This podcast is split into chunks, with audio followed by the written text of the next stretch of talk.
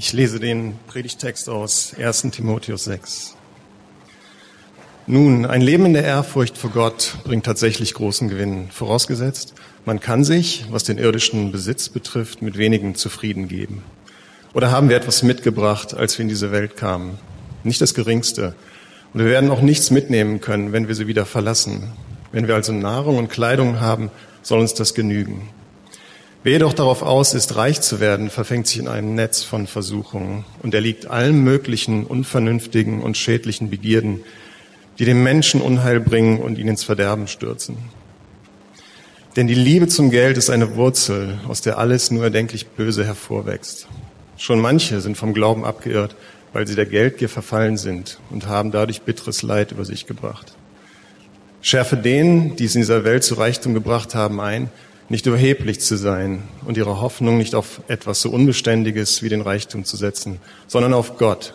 Denn Gott gibt uns alles, was wir brauchen in reichem Maß und möchte, dass wir Freude daran haben. Ermahne sie, Gutes zu tun, freigebig zu sein und ihren Besitz mit anderen zu teilen. Wenn ihr Reichtum in solchen Taten besteht, ist das im Hinblick auf ihre Zukunft eine sichere Kapitalanlage und sie werden das wahre Leben gewinnen.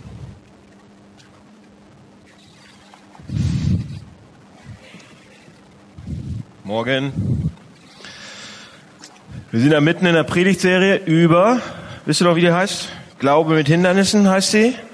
Und ähm, wir haben uns in den letzten Wochen immer mit Themen beschäftigt, die dem Glauben sozusagen entgegenstehen. Einmal war es Zweifel, einmal war es Moralismus, einmal war es Gemütlichkeit und letzte Woche war es Wissenschaft. Das sind immer Themen gewesen, ähm, die für Leute, die nichts viel mit dem Glauben zu tun haben, irgendwie so, ein, so eine Barriere waren zum Glauben oder zur Kirche oder irgendwie. Und ähm, da gibt's viele Stereotypen und viele Vorteile und so weiter. Und wir haben versucht, in, in der Serie sozusagen die ein bisschen abzubauen oder äh, mal zu gucken, was eigentlich das Christentum zu, zu diesen Themen überhaupt sagt.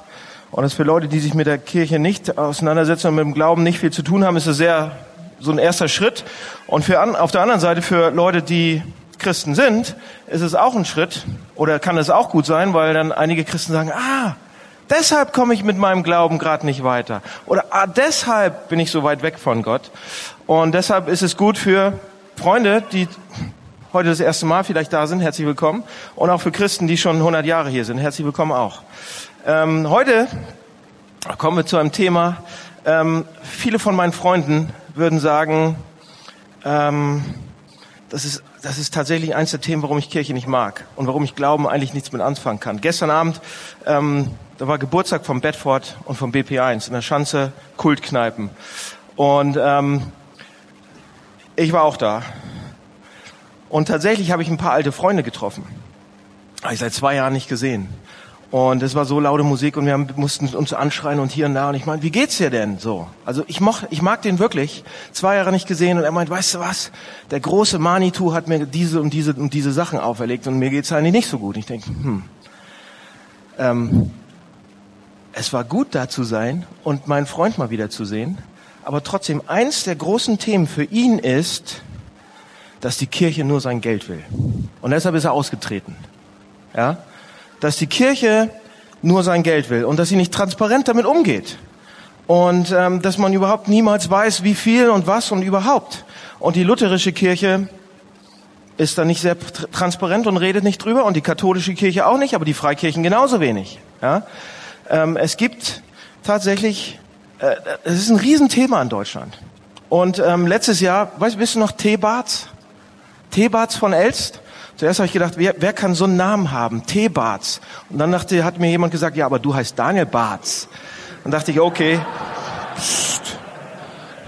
den von Elst Namen musste ich dann abgeben. Aber letztes Jahr äh, sind auch wegen dieser Geldgeschichte Alleine nur in der katholischen Kirche 178.000 Menschen, 374 aus der Kirche ausgetreten. Nur aus der katholischen. 178.000 Menschen. In der, in der lutherischen Kirche ist das fast genauso gewesen. Und in den Freikirchen, die wachsen auch nicht. Die gehen ein bisschen besser damit um, aber wachsen auch nicht. Das heißt, das Thema, und spätestens seit Per Steinbrück letztes, vorletztes Jahr dieses, diesen extra äh, Kirchensteuer dann auch automatisch auf die Abgeltungssteuer von Reichen, ja, sind noch mehr Leute ausgetreten. Hä, die wollen noch mehr Geld? Ja, und dann liest man in den Zeit, Zeitungen von letztem Jahr oder diesem Jahr online, Spiegel online, Welt online, egal was ihr aufmacht, zu dem Thema Kirchenaustritte kommt immer das Gleiche. Ähm, unter, zwischen den, zwischen den Zeilen steht so viel wie, ähm, die Kirche wird ja noch gieriger, die wollen ja noch mehr. Und die Kirche sagt, nein, nein, nein, das war schon immer so und das ist nur ein Automatismus, bla bla bla. Glaubt kein Mensch mehr. Also, das ist ein Riesenthema. Ich habe keine Lust, mich mit Kirche zu beschäftigen. Oder ich möchte mich mit Kirche und mit Glauben, den schmeiße ich dann auch gleich, kippe ich mit dem Baby dann auch gleich aus. Und ich möchte, äh, die wollen dann mein Geld. Die wollen doch nur mein Geld, ja. Ähm, das ist für die Leute, die, also so, so, viele von meinen Freunden denken so. Und bei Christen, warum ist das Thema wichtig für Christen? Wenn ich sage, oh, die, das Thema ist, die wollen ja nur mal Geld. Leute, für Christen ist es genauso wichtig.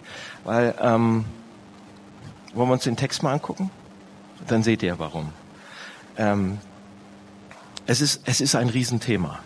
Für Leute, die was mit dem Glauben zu tun haben, für Leute, die was nicht mit dem Glauben zu tun haben. Und deshalb müsste man eigentlich jetzt mal die Frage stellen, warum redet die Kirche so wenig darüber? Es ist doch ein Riesenthema. Es betrifft uns alle. Ja? Warum gibt es keine Transparenz? Und da muss ich mich ja zuerst einmal entschuldigen. Entschuldigung bitte. Ich predige das erste Mal über das Thema dieses Jahr.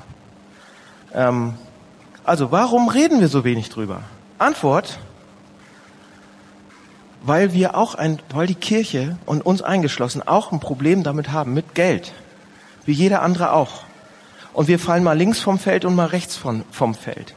Ja, es ist absolut schwer und kompliziert in Deutschland über Geld zu reden. Weil Leute, weil alles um uns rum nicht gerne über Gold, Geld redet. Ja, das, das erste Sprichwort über Geld, ein deutsches Sprichwort, die deutsche Seele sagt, über Geld spricht man nicht, Geld hat man. Ja, das ist ein deutsches Sprichwort. Und dann äh, lese ich in der Süddeutschen, nirgends spricht man so wenig über Gehälter wie hierzulande, hierzulande. Das gehört sich einfach nicht. Selbst über das Tabuthema Sex reden die Deutschen häufiger als über Geld, so das Ergebnis einer Studie von Nicola Holzapfel in der Süddeutschen. Ja? Niemand redet über Geld, überhaupt keiner. Niemand, nie, keiner hat mich mal gefragt, kannst du mal über Geld predigen? Bitte? Ich weiß jetzt gerade nicht, was ich mit meinem ganzen Geld machen soll und so weiter. Kannst du mal drüber predigen? Und ich, oder vielleicht habe ich ein Problem damit oder sonst irgendwie? Niemand. Ja? Aber Leute, Leute, es ist eins der zentralsten Themen überhaupt. Wisst ihr warum? Jesus Christus. Oh, den hole ich immer raus, wenn die Keule kommt. Aber Jesus Christus lehrt etwa 25 Prozent seiner Zeit über Geld. Das ist bei, bei weitem das zentralste Thema, was dauernd wieder vorkommt bei Jesus Christus. Immer und immer und immer wieder. Es ist nicht das Thema Sex, sorry. Es ist nicht das Thema Partnerschaft. Es ist nicht das Thema Familie oder Kinder oder sonst irgendwas, ja, oder Planung. Es ist, da, dazu hat er extrem wenig gesagt. So was bedeutet das? Pass auf. Wenn wir Jesus Christus mal ernst nehmen würden an dieser Stelle und ihm wirklich nachfolgen wollten, auch als Kirche, dann müssten wir einmal im Monat über Geld predigen. Und ihr sagt, geh weg! ja? Darüber hinaus gibt es über 800 Stellen im Alten Testament und Neuen Testament, die irgendwas über Geld, über Ressourcen, über hart arbeiten, über Geld verdienen, über Ausgaben, über Sparen, über Investieren sagen. Also ein Riesenthema. Aber wir reden nicht drüber. Entschuldigung. Jesus sagt an einer Stelle, wo das, wo, wo, wo das, wo euer Geld ist, da ist euer Herz. Ja? Aus seiner Sicht sozusagen ist Geld in vielerlei Hinsicht ein wichtiger Indikator für unser geistliches Leben und für unsere Prioritäten. Und da haben wir es, warum es für Christen und für Leute, die sich mit dem Glauben beschäftigen, gleich wichtig ist. Martin Luther sagt, das Portemonnaie ist ein Indikator für den Glauben. Und wir denken, oh, Mist. Das Portemonnaie ist ein Indikator für das Herz. Also ein wichtiges, wichtiges Thema, okay? So was kann man jetzt aus christlicher Sicht drüber sagen? Was können wir als Hamburg-Projekt drüber sagen zu dem Thema? Ich sehe schon, der eine oder andere äh, wackelt bisschen auf seinem Stuhl hin, aber keine Angst. Was kann man drüber sagen? Was sagt Gott selbst? Lasst uns in den Text gucken, drei kurze Punkte. Erstes, wie und warum beeinflusst uns Geld? Also was ist Geld eigentlich und wie und warum beeinflusst uns das? Zweitens, wie kommen wir da raus? Und drittens, eine praktische Auswirkung oder zwei, drei praktische Auswirkungen. Okay? Also erster Punkt. Wie und warum beeinflusst uns Geld? 1. Timotheus 6, 9 bis 10, da steht's. Wer jedoch darauf aus ist, reich zu werden, verfängt sich in einem Netz von Versuchungen, liegt allen möglichen unvernünftigen und schädlichen Begierden. Das hört sich krass an. Ja, was bedeutet das? Was heißt das im, im heutigen Deutsch? Lasst mich so anfangen. Ich weiß, ich weiß jetzt nicht darauf, wie er darauf reagiert, auf diese Verse. Aber ich weiß eins. Ich weiß, dass jeder von uns denkt, dass jemand anders reicher ist als ich. Jemand anders ist reich, ich bin gar nicht so reich. Ja? Und ich kenne eine Menge Leute, echt viele Leute, ähm, auch die ich bisher getroffen habe und so weiter. Und viele, viele, die meisten von denen denken, wenn die Bibel von reich spricht, dann meint, dann meint die jemand anders, aber nicht mich. Ja? Jemand, der mehr Geld hat als ich. Das, den, den meint sie. Und wenn sie, wenn sie sagt arm, dann bin ich gemeint. Ja? Das bin ich. Jeder denkt, jemand anders ist reich. Ja, ich habe doch keinen neuen Tesla. Ich habe noch nicht mal einen gebrauchten Tesla. Gibt's überhaupt noch nicht. Das sind diese neuen schnellen Stromautos, die schneller fahren als dein Schatten. So, habe ich nicht. Ja, ich habe auch keine Swarovski High Heels. Diese mit den Diamanten dran. 750.000 Euro kosten die für den roten Teppich. Ich habe noch nicht mal einen roten Teppich. Ja, irgendjemand hat darauf. Nee, ich habe auch keine Stretch Limo mit einem Pool drin. Oh, ich muss arm sein. Ich habe alle diese Sachen nicht, ja? Reiche, Leute, reich ist immer die Person, die ein wenig mehr hat als man selbst. Und wisst ihr was? Viele Leute denken von uns, dass wir reich sind. Ähm, ich war vor, weiß ich nicht, vor, vor zwei, drei Monaten war ich ähm, zu einem Vorbereitungstreffen in Paris. Das ist ähm, für, für ein Netzwerk gewesen, die sich für Gemeindegründungen in den Großstädten Europas sozusagen einsetzen. Da war ich bei einem Vorbereitungstreffen, da sitze ich im, im Vorstand so mit. Und ähm, die Geschichte ist aber, wir sitzen in Paris, Sitzung war zu Ende, 17, 18 Uhr und sind dann in so ein Café gegangen und ähm, haben uns hingesetzt und haben ähm, was getrunken, Kaffee getrunken oder sonst irgendwas. Und ich saß äh, mit, äh, mit den Augen zur Straße hin und hinter mir war das halt Kaffee. Wir saßen noch draußen, war schön warm und ähm, sitzt da so und beobachte, wie da äh, etwas älterer Mann, offensichtlich ein Obdachloser, so die Straße runterkommt. Kommt die Straße runter, geht so langsam und ziemlich langsam auch. Also und äh, da ist eine Mülltonne. Und er geht an die Mülltonne, macht die Mülltonne auf, nimmt was aus der Mülltonne raus, so ein Sack, so und noch ein Sack, so und dann guckt er. Dann hat er so eine so eine Plastiktüten, macht sich die über die Hände rüber, so, und macht den Müllsack so auf, hat den aufgemacht und guckt so rein und dann fällt ihm eine Plastiktüte ab, dann nimmt er die nächste raus, ganz langsam alles. Und ich sehe das die ganze Zeit. Und dann kommen so ein paar Möwen und er scheucht die so langsam weg. Und dann beugt er sich so ran und guckt, was er da drin findet. Und dann nimmt er die Hand so mit sein, und dann nimmt er das und steckt es im Mund. Pommes und isst, also, und isst das und noch weiter und bestimmt, das hat mich fertig gemacht. Ja? Wir denken, ich bin arm, jemand anders ist viel reicher als ich. Und das ist in Paris gewesen, in, in Hamburg gibt's genau das Gleiche. Ja? Leute, in dieser Welt sind wir die Reichen, wenn wir sowas nicht machen müssen. Wenn wir hier drin sitzen im Hamburg-Projekt, so schönes Hamburg-Projekt, sind wir die Reichen. Ja? Wir sind das. Oh, noch, noch, ich leg noch einen drauf in unserem Land eines der größten medizinischen Probleme. Wisst ihr, was es ist? Immer noch. Vielleicht nicht hier im Raum, ihr seht alle so hübsch aus und schick und schlank. Eines der größten medizinischen Probleme in Europa und Deutschland ist Fettleibigkeit. Ja? Es gab noch nie eine Gruppe von Menschen in der, in der Weltgeschichte, die sagen konnte, wir haben so viel zu essen und so wenig Platz dafür, dass wir an Buttercremetorte, Schwarzwälder Kirsch und Koberinsteak ersticken. Das hat noch nie einer vor uns sagen können. Wir sind die Reichen.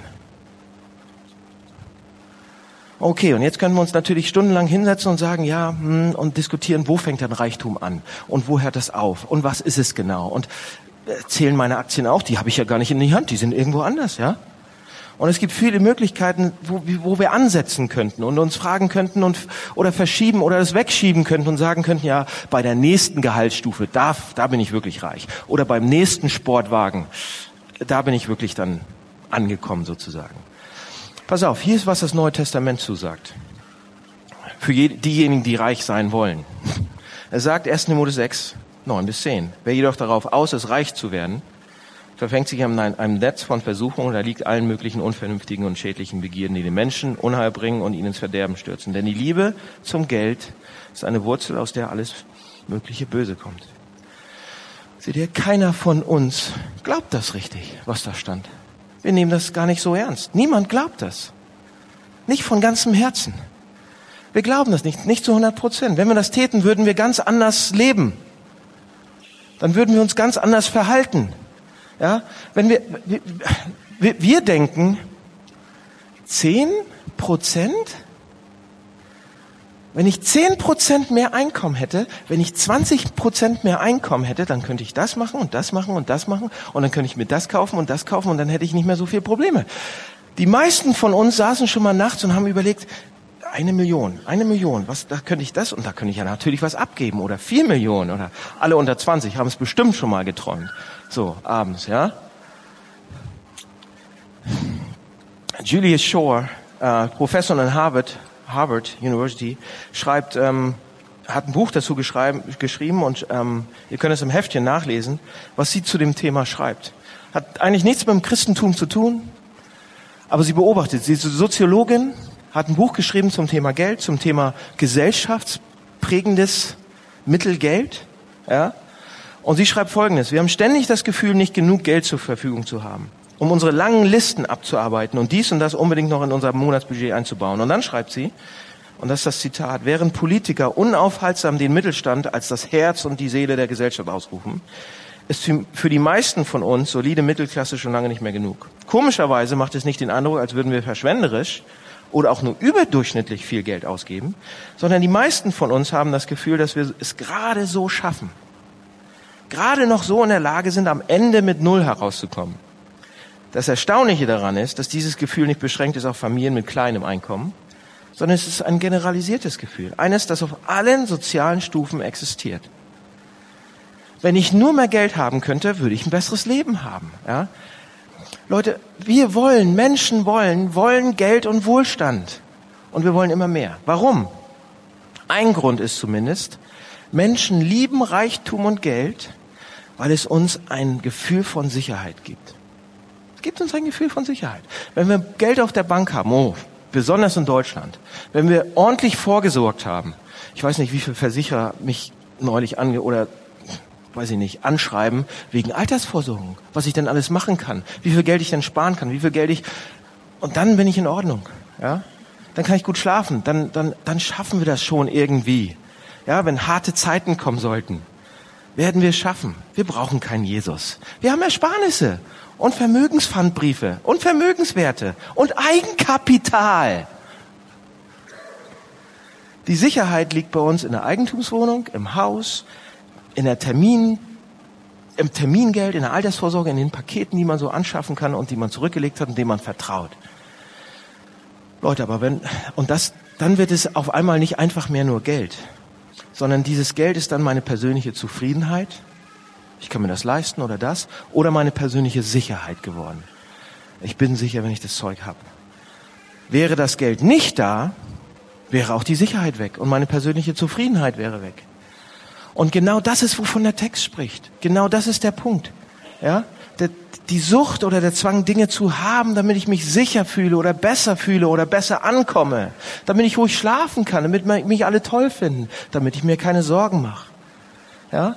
Wenn meine Laune vom Geld abhängig ist, oder zumindest ansatzweise, dann bestimme ich nicht mehr über das Geld, Leute, sondern das Geld bestimmt über mich und meine Laune, meine Zufriedenheit, meine Situation.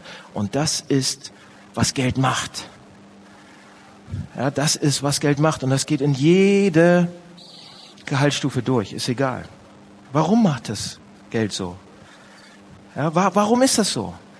Wenn ich so anfange, Leute, irgendwann kontrolliert uns das Geld und ich, ich das Geld mehr.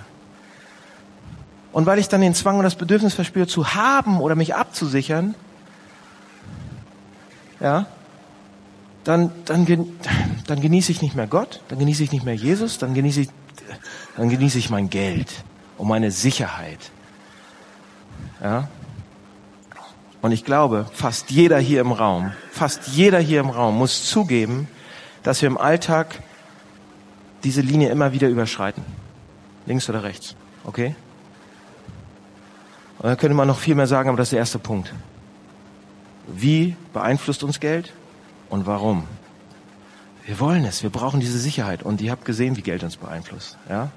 Okay, wie kommen wir da raus? Wie können wir rauskommen? Und die Antwort ist einfach zu sagen, aber sie ist schwer umzusetzen. Ist ja immer so, wenn ich was sage. Ne? Es ist total einfach, wenn ich das hier sage, aber es ist absolut schwer. Die Antwort ist, lasst Geld einfach Geld sein. Ja? Lasst Geld sein, was Geld ist. Freiheit vom Geld. Das ist die Alternative. Frei vom Geld. Ja? Eine emotionale Unabhängigkeit vom Geld. Wenn ich viel habe, genauso wie wenn ich wenig habe. Meine gefühlte Sicherheit, mein, mein Wohlfühlen, meine Laune ist, sind dann nicht mehr von meinem Kontostand abhängig oder ob ich zehn Kratzer im Auto habe. Ja? So, wie soll das gehen? Drei Tipps aus dem Text. Okay? Der Text gibt uns drei Hinweise, wie das möglich ist, dass wir frei sind davon, dass wir uns nicht zu viel Sorgen machen den ganzen Tag, dass ich schlafen kann nachts und dass ich sogar vielleicht ordentlich weggeben kann. Drei Hinweise. Erstens, pass auf, die Bibel ist voll von Zusagen. Gott spricht die ganze Zeit darüber, dass er seinen Menschen, seinen Nachfolgern, seinem Volk, dass er das unterstützen will, dass er es finanziell unterstützen und versorgen will. Okay? Euer himmlischer Vater weiß, dass ihr diese Sachen braucht. Matthäus 6, 33. Ja, und er hat beschlossen, euch das alles zu geben, euch das Reich zu geben. Vers 17 hier im Text bei uns. Gott ist es, der reichlich alles gibt oder der alles reichlich gibt, was wir brauchen. Steht da. Wir glauben es doch nicht. Gott verspricht uns, finanziell, materiell zu versorgen. Die Frage ist, glauben wir das? Glauben wir das mehr als ein intellektuelles Statement? sondern vertrauen wir darauf wirklich im Alltag. Ich werde euch versorgen, finanziell, praktisch, materiell. Da könnte man jetzt viele Beispiele nehmen, wie ich das versuche schon mal. Da gibt es gute Beispiele, auch aus Leute aus dem Hamburg-Projekt, wie die das angefangen haben, äh, der Sache zu vertrauen. Ja? Sachen umsonst weggeben. Menschen aufnehmen. Und viele Beispiele. Auf der anderen Seite gibt es genauso viele Beispiele, vielleicht mehr, wie ich der Sache nicht vertraue wie ich versuche, mich und meine Bedürfnisse dann auf irgendeine Weise klarzukriegen. Und ich muss mich selbst kümmern um, mein, um meine finanzielle Versorgung und diesen ganzen Kram. Wenn ich be benachteiligt wurde oder sonst irgendwie. Und dann fange ich an zu lügen oder sonst irgendwie. Gibt's auch genug Beispiele. Okay, mache ich aber nicht. Okay, das ist, der, das ist der erste Punkt. Aus dem Text, der uns helfen kann. Fangt an, mal drüber nachzudenken. Gott verspricht uns, er wird uns versorgen. Glaube ich das. Zweitens, ähm, zweitens hat eigentlich mit einer Frage zu, zu tun. Pass auf, stellt euch vor, ihr schlauen Menschen mit euren Top-Ausbildungen äh, wäret im gleichen Jahr wie Jesus Christus geboren, im gleichen Dorf in Bethlehem. Was würde euch euer mathematisches Gedächtnis da helfen? Was würde euch eure, eure Computerkenntnisse dort helfen. Was, was? Wie gut wärt ihr dann mit dem, was ihr hier könnt? Leute, hier ist die Frage, was könnt ihr dafür, dass ihr heute zu dieser Zeit in Deutschland geboren wurdet, aufgezogen wurdet, eine gute Aus Ausbildung ähm, sozusagen absolvieren konntet und so weiter? Was könnt ihr dafür? Was könnt ihr dafür, dass ihr in dieser oder die, jener Familie geboren worden seid? Was könnt ihr dafür? Nichts! Ja? Wer ist dafür verantwortlich? Aus meiner Sicht Gott. Ja? Wem gehört die ganze Welt? Aus meiner Sicht Gott. Gott gehört alles. Und er hat uns einiges gegeben. Zeit, Talente, Ressourcen, einen Kopf, ein Gehirn. Er hat uns einiges in die Hände gegeben, was wir benutzen dürfen, jetzt in dieser Zeit, was wir vervielfältigen dürfen, größer machen dürfen. Wir dürfen es verwalten. Ja? Aber was machen wir? Hier ist das Bild, was wir machen. Gott gibt uns echt viele Sachen in die Hand. Und wir sollen es verwalten. Und wir machen Folgendes. Wir gehen, haben 500 Euro in der Tasche. Ja? Und gehen zur Bank und wollen das einzahlen. Ja? Und wir sehen den Banker, den Bach Bankfachangestellten, wie er schreibt. Ja, hier wurden 100 Euro eingezahlt, 400 Euro steckt er sich in die eigene Tasche. Hm? Wir würden sagen, also, ha hallo? hallo? Gib, gib mir meine Kohle zurück. Ja? Wir würden sagen, ich will eine Quittung über 500. Ja, wir würden doch sagen, der Typ ist ein Dieb. Der hat gestohlen gerade von mir, von der Bank. Leute, aber wir machen das die ganze Zeit gerade mit Gott. Gott legt uns Ressourcen in die Hände. 500 Euro, noch viel, viel, viel mehr. mehr. Viel, viel mehr. Er legt es in unser Leben, in unsere Hände, auf unsere Konten. Und wir machen genau das Gegenteil, was er gerne möchte. Wir stecken es uns ein. Ja? Gott gibt uns Geld, Gott gibt uns Reichtum, Gott gibt uns Segen und wir sollen es gut und weise verwalten. Was Gott sagt ist, ich gebe euch Ressourcen, ich, ich gab euch Ressourcen, ich gebe euch Ressourcen, damit ihr sie verteilt, damit ihr den Zehnten gebt, damit ihr, damit ihr damit dienen könnt, damit ihr helfen könnt, damit ihr diese Welt zum besseren Ort machen könnt. Und wir stecken es uns ein. Ja. Und wir machen dann weiter. Wir, Leute,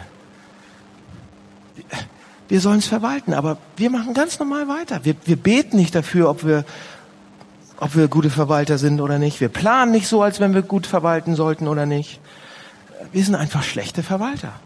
Wir denken, es ist mein Reichtum. Eins, zwei, drei, meins. Geiz ist geil. Ja, wir denken das. Und Gott sagt, nein, es ist meins. Wir werden ja am Schluss sehen. Ja? Er sagt, seid gute, weise Verwalter. Leute, im Text steht, wir sind mit nichts auf diese Welt gekommen und wir werden nichts, mit nichts wieder gehen. In der Zwischenzeit seid gute Verwalter mit dem, was ihr habt. Vervielfältigt es, investiert es, macht damit tolle Sachen, gebt es weg, verändert diese Welt zum Guten. Ja? Das sagt er. Und ein dritter Hinweis. Ja, der ist vielleicht nicht ganz in diesem Text, aber in einem anderen. Und hier in dem Text kommt das zwischen den Zeilen vor. Also wie können wir von Geld wegkommen oder wie können wir von dieser Geldzentriertheit, von dieser Geldsucht vielleicht ein bisschen wegkommen? Und ich hatte gesagt, ähm, glauben wir, dass Gott uns versorgt? Und zweitens, ähm, lernt guter Verwalter zu sein. Das, ja? Und der dritte Punkt ist eigentlich, ähm, der kommt aus 2. Korinther 8 und 9. Da ruft, da kommt Paulus nämlich, großer Kirchenvater, eigentlich der Supermann, der die Kirche sozusagen oder das Christentum vorangebracht hat. Und ähm, er kommt in die Gemeinden, in die Kirchen vor Ort und er ruft auf zum Geld geben, zum Spenden. Und er sagt, gebt Geld, gebt Geld, gebt Geld, gebt Geld, die ganze Zeit. Ganz schön krass, wenn ihr 2. Korinther 8 und 9 lest. Das sagt Paulus die ganze Zeit, gebt Geld. Und dann mitten im Text sagt er, aber ich möchte euch nicht zwingen. Das ist kein Zwang hier, überhaupt nicht, sondern ich möchte euch an ein kleines Detail erinnern. Und das müsst ihr auch haben. Und dieses kleine Detail ist, sagt Paulus, denkt mal einen Moment an Jesus Christus. Ja, das ist ein Argument, wenn es um Spenden geht. Denkt einen, eine Sekunde an Jesus Christus. Jesus Christus war von Ewigkeit beim Vater. Und Jesus Christus hatte alles, was man sich vorstellen konnte. Alles. Dem gehörte alles. Wirklich alles. Reichtümer, Planeten, Sternsysteme, Bodenschätze, Ozeane. Alles. Absoluter Komfort, absoluter Luxus, Fülle und Überfluss im, im, im Fülle und Überfluss, alles. Ja? Und trotzdem gab es irgendetwas, das ihn in diese staubige, kleine, hässliche, antike Kultur eintreten ließ. Er Handwerker wurde und am Ende als Landstreicher getötet wurde. Irgendwas gab's, was ihn dazu veranlasst hat, das zu machen. Der hatte alles. Die Frage ist, was war das? Und in 1. Petrus 2, Vers 9 redet Petrus davon zu den Christen. Er sagt, ihr aber seid ein auserwähltes Geschlecht, eine königliche Priesterschaft, ein heiliges Volk, ein Volk, das sein Eigentum ist. Ja? Er sagt, ihr Leute, wir sind sein besonderes Eigentum. Wisst ihr, was das wörtlich heißt? Was da, wie man das wörtlich übersetzen kann? Es heißt nichts anderes als, wir sind sein Schatz. Ja, habt ihr schon mal gehört, ne? Wir sind sein Schatz geworden, steht da im Griechischen. Sein gehegtes Gut, sein, sein Bestes, sein, seine speziellste, perfekteste Gabe, habe, die alles. Wir sind sein Schatz. Und Petrus spricht hier zu den Christen und sagt, in Gottes Augen seid ihr, in Gottes Augen seid ihr ein auserwähltes Geschlecht. Ja, ein königliches Volk von Priestern, sein heiliges Volk und mehr noch, ihr seid sein Schatz. Sein speziellstes Eigentum. Wir sind sein Schatz. Pass auf. Wenn jemand eine Milliarde Euro hat, stellt euch vor, jemand hat eine, ein Freund von euch hat eine Milliarde Euro und ihr seid zu seinem Geburtstag eingeladen. Und ihr müsst ein Geschenk finden. Was schenkt ihr ihm? Was schenkt ihr jemandem? Habt ihr schon mal nachgedacht? Was schenkt ihr jemanden, der, der Milliardär ist, der alles hat? Ja? Dann haben wir ein Problem. Äh, ja, was könnte ich ihm schenken? Was könnte ich ihm schenken, das ihn dazu bringt, dass er sagt, wow, cool, großartig, super, hat mir noch gefehlt, so. Ja? Und nicht nur, oh ja, das hat mir gefehlt, wow, so, wow, sondern dass er richtig mit Abstand sagen kann, wow, das ist das Schönste, was mir jemals jemand geschenkt hat. Was müsste ich ihm schenken? Vorschläge? Hat er auch. Der hat ja Urlaub die ganze Zeit, braucht er nicht mehr arbeiten. Ja, pass auf. Und hier ist die Rede im Text nicht von einem Multimilliardär oder Multimillionär, sondern hier ist die Rede von Gott selbst, der tatsächlich alles, alles, alles hat, dem alle Galaxien gehören, alle Sterne, alle Berge, alle, alles. Was könnte über all das hinaus noch sein Schatz werden? Und besonders sein, sein besonderstes Eigentum. Ja? Da ist jemand, der ein Milliardär wie, wie ein Bettler aussehen lässt. Was könnte sein besonderster Schatz werden? Das, wo er nur sagt, das hat mir gefehlt. Das ist das Besonderste, Schönste, Kostbarste. Das habe ich, das hat mir gefehlt. Und Petrus sagt, Petrus besitzt die Dreistigkeit zu sagen, was ihm gefehlt hat, bist du. Was ihm gefehlt hat, sind wir. Wir sind dieser Reichtum. Wir sind dieser Schatz. Wir sind das, wo er sagt, wow, das hat mir gefehlt. Und wisst ihr, was das praktisch heißt? Wir ahnen es vielleicht von der einen Art, Art und Weise, wenn wir unserem menschlichen Schatz begegnen, ja, meinem Liebling, meiner Frau, ja. Wenn ich, wenn ich, wenn ich verliebt bin in sie ohne Ende, wenn ich nur noch an sie denke, wenn es mich freut, sie zu sehen, ja, dann muss ich einfach, wenn ich, wenn ich sie sehe, dann fange ich an zu lächeln, zu schmunzeln, oft. Ja? Meistens. Manchmal sogar vor Freude zu lachen. Kennt ihr das? Wenn ihr euren Liebsten seht, euren Partner, euren, wie auch immer, eure Kinder.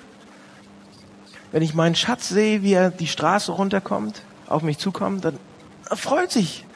Ich freue mich, mein Herz springt. Ich kann gar nicht anders. Und Gott hat die Freiheit, in seinem Wort zu sagen, in der Bibel zu sagen, ihr seid dieser Schatz. Dieses besondere Eigentum. Diese geliebte Person, wo sein Herz springt, wenn er euch nur sieht. Wenn ihr die Straße runterkommt, wo er gar nicht anders kann, als loszulachen, weil er so verrückt nach euch ist. Mehr wert als alles andere. Ihr seid sein Schatz. Merkt ihr das?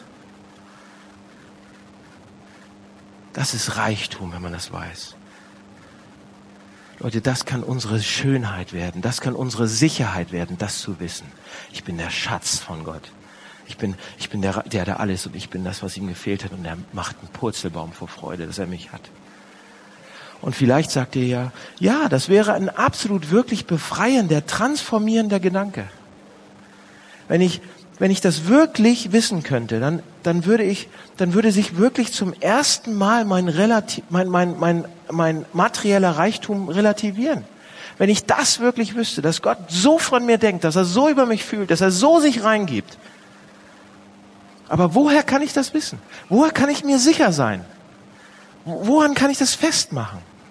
Ich will euch einen zweiten Vers zeigen, in 2. Peter, äh, 2. Korinther 8, Vers 9. Ja, steht kurz hinter der Stelle mit dem Schatz und mit diesen Sachen. Da steht, denn ihr wisst, was Jesus Christus, unser Herr, in seiner Liebe getan hat. Er, der reich war, er, der reich war, um euretwillen ist er arm geworden, damit ihr durch seine Armut reich werdet. Er war reich, in anderen Worten, er hatte alles, die ganze Welt, er war reich, wurde unseretwegen arm, damit wir durch seine Armut reich werden können. Wisst ihr, was das heißt? Wisst ihr, was damit gemeint ist? Wo wurde Gott arm für uns? Ja, sicher, Jesus hatte ein kleines Leben, ein einfaches Leben und so weiter. Aber hier geht es noch um was anderes. Hier geht es um das absolut äußerliche und innerliche, äußerliche und innerliche Armut, die Jesus Christus erlebt hat am Kreuz. Am Kreuz. Am Kreuz hat der, der alles hatte, alles aufgegeben. Geld, Freunde, Gemeinschaft, gute Freunde, Vertrauen, alles. All seine physische Kraft und sogar seine geistliche, innerliche Kraft. Eben sogar seine Verbindung mit Gott, seinem himmlischen Vater. All das aufgegeben. Weggegeben. Absolute Armut. Nichts mehr. Und wieso? Er wurde arm, damit wir reich werden können. Jesus wurde arm für uns, Leute. Er wurde, er wurde am Kreuz wie ein Mensch, der Gott nicht kennt, der fern von ihm ist, der nichts hat. Der, der alles hatte, gab alles weg. Der, der niemals habgierig war, gab sein Leben, gab sein Leben sogar ab. Er wurde arm, sogar an Gottes Augen. Absolut. Wozu? Damit wir sein Leben haben können. Damit wir sein Reichtum haben können. Damit wir die Gemeinschaft mit Gott haben können auf die er verzichtet, damit wir reich sein können bei Gott, mit Gott. Das wird uns gehören. Ja? Er wird uns all sein Reichtum geben. Am Kreuz hat Jesus zu seinen Kosten, nicht um unsere Kosten, zu seinen Kosten, zu den ultimativen Kosten, auf einen, hat sich auf einen riesengroßen Tausch eingelassen. Ja? All unsere innerliche Armut, all unser Sicherheitswahn und all diese Sachen hat er auf sich genommen und hat all sein Reichtum gegeben. Das können wir kriegen, Leute. Das können wir haben. Das können wir fassen. Eine Sicherheit in Christus. Wo ich, wo ich wirklich das weiß, dass Gott so eine, so eine Sicht auf mich hat. Warum macht er das alles? Paulus sagt, die Bibel sagt, Petrus, überall. Ist so ganz deutlich, warum er das macht. Die Antwort ist, wegen euch. Weil ihr sein Schatz seid. Ja? das, was ihn dazu veranlasst hat, uns zu sagen, wie sehr er uns liebt, wie wertvoll wir ihm sind, wie, was für ein Reichtum wir in seinen Augen sind. Ließ ihn arm werden am Kreuz. Ließ ihn eintreten für uns ein. Das ist der Beweis. Was für einen größeren Beweis hat er denn geben können? Und Leute, das Hochinteressante ist, dass das das Kernstück, was ich gerade gesagt habe, ist das Kernstück bei Paulus, wenn er, wenn er sagt, gebt mehr Geld. Ja? Spendet. Denkt daran, was Christus euch gegeben hat und euch geben wird. Und jetzt seid gute Verwalter und spendet.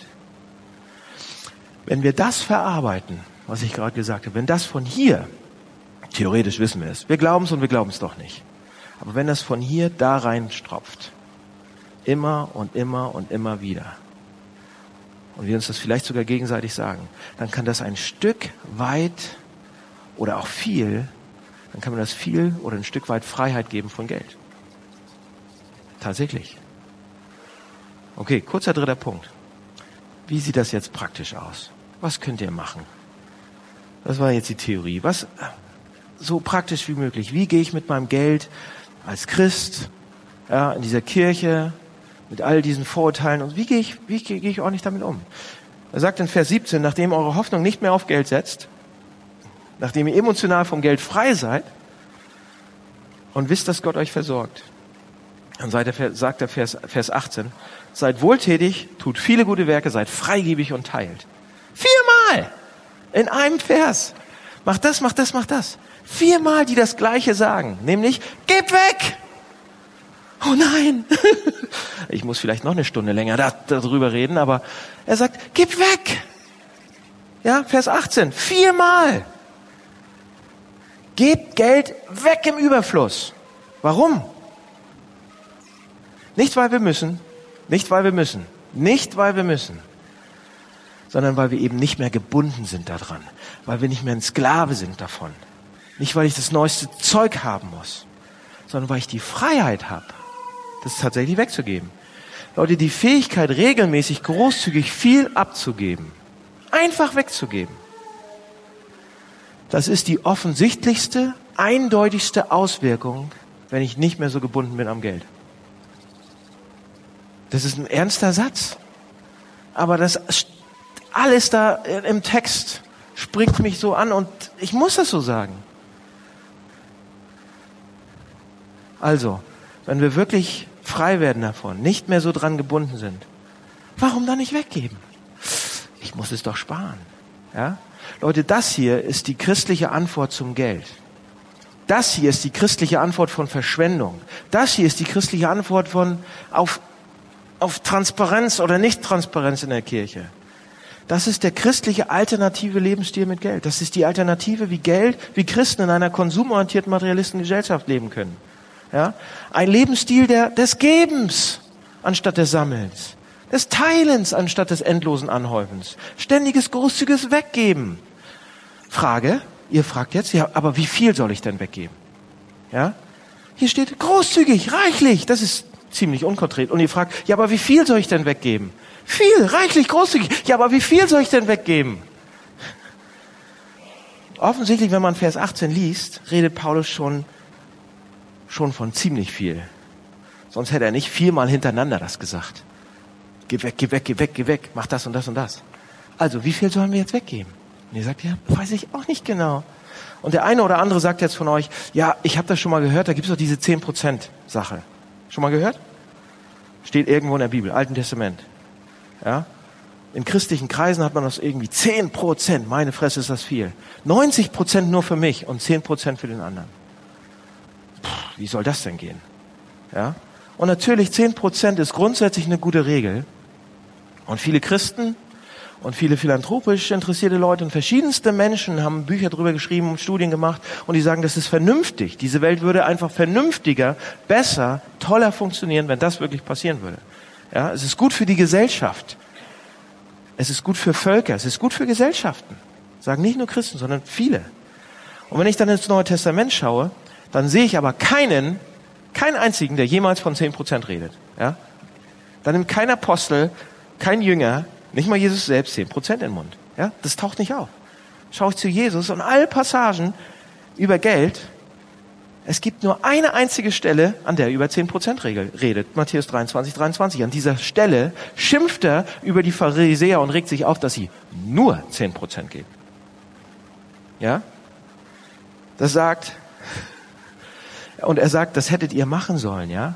Ihr hättet es machen sollen, zehn Prozent geben an der Stelle, aber wirklich verstanden, was Liebe, was Barmherzigkeit, was, was ich für euch gemacht habe, das habt ihr nicht. Dann würdet ihr weit mehr geben als zehn Prozent. Das sagt er. Also, Frage, sollten Christen zehn Prozent geben? Leute, wisst ihr was, im Alten Testament, was ja auch sehr, sehr interessant ist und wo wir eigentlich herkommen, gab es den sogenannten Zehnten. Ja? Hier ist der Vergleich, pass auf, hier ist der Vergleich. Im Alten Testament, die in der Bibel, die haben den Zehnten gegeben, also zehn Prozent. Ein Zehnten ihres Bruttoeinkommens übrigens wurde den Leviten gegeben. Den Pfarrern, den Priestern im Alten Testament, um den Dienst zu finanzieren, um den Tempel zu finanzieren, um Arme zu investieren und so weiter. Darüber hinaus, das waren die ersten zehn Prozent, darüber hinaus gab es zehn Prozent des Bruttoeinkommens, die für Festivals, Partys, Feste, Feiertage gespendet wurden. Ja? Und dann gab es nochmal 3,3 Prozent für die Armen. Plus Nachlese für die Armen, wie bei Ruth. Plus zusätzliche Zehnte, bei Bedarf. Ja, wenn zum Beispiel Finanzierung des Tempels anstand oder so weiter. Das Ergebnis ist, dass das Alte Testament, dass der Zehnte im Alten Testament insgesamt ungefähr 25 Prozent waren. Und jetzt lasst uns mal den durchschnittlichen Deutschen vergleichen.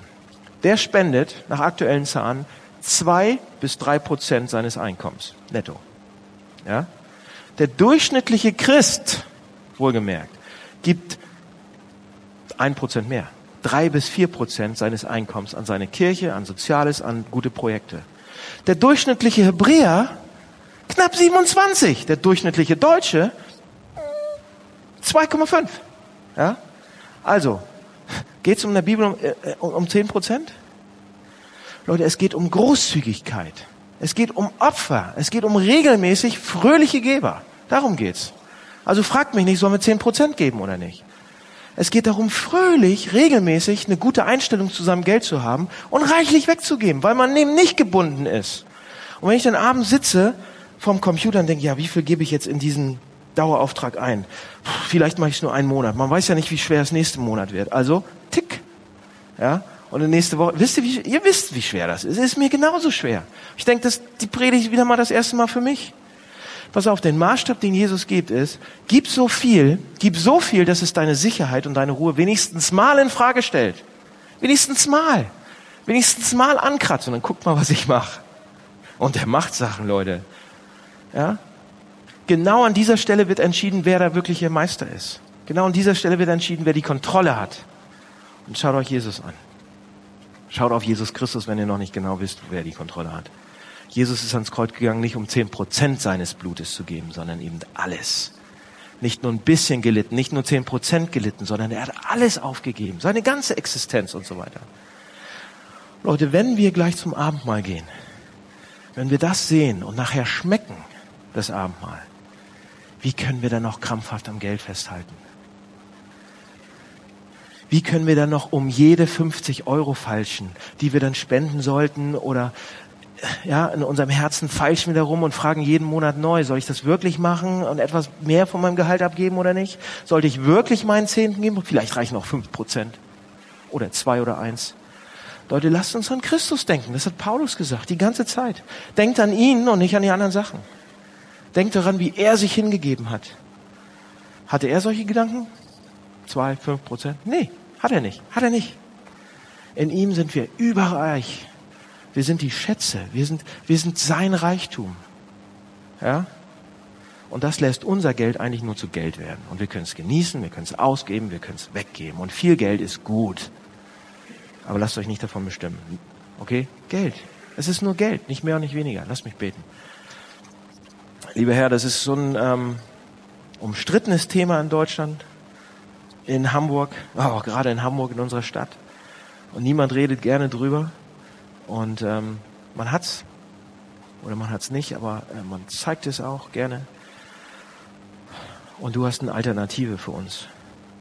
Du willst nicht, dass wir vom Geld abhängig sind und und unsere Sicherheit ersuchen und alles Mögliche, sondern du willst, dass wir zu dir kommen. Und das ist so ein riesengroßer Vertrauensschritt. Und das ist so viel Glauben, der dafür nötig ist, tatsächlich. Aber den brauchen wir, den wollen wir. Wir wollen dich bitten, schenk uns diesen Glauben dass wir uns auf dich verlassen, auf dich vertrauen und nicht auf irgendwelche, auf irgendwelches Geld. Hilf uns dabei und gib uns eine neue Sicht auf dich und was du von uns hältst und wie sehr du auf uns stolz bist, wie wertvoll wir dir sind. Ich bitte dich, dass das im Abendmahl nochmal richtig deutlich wird. Amen.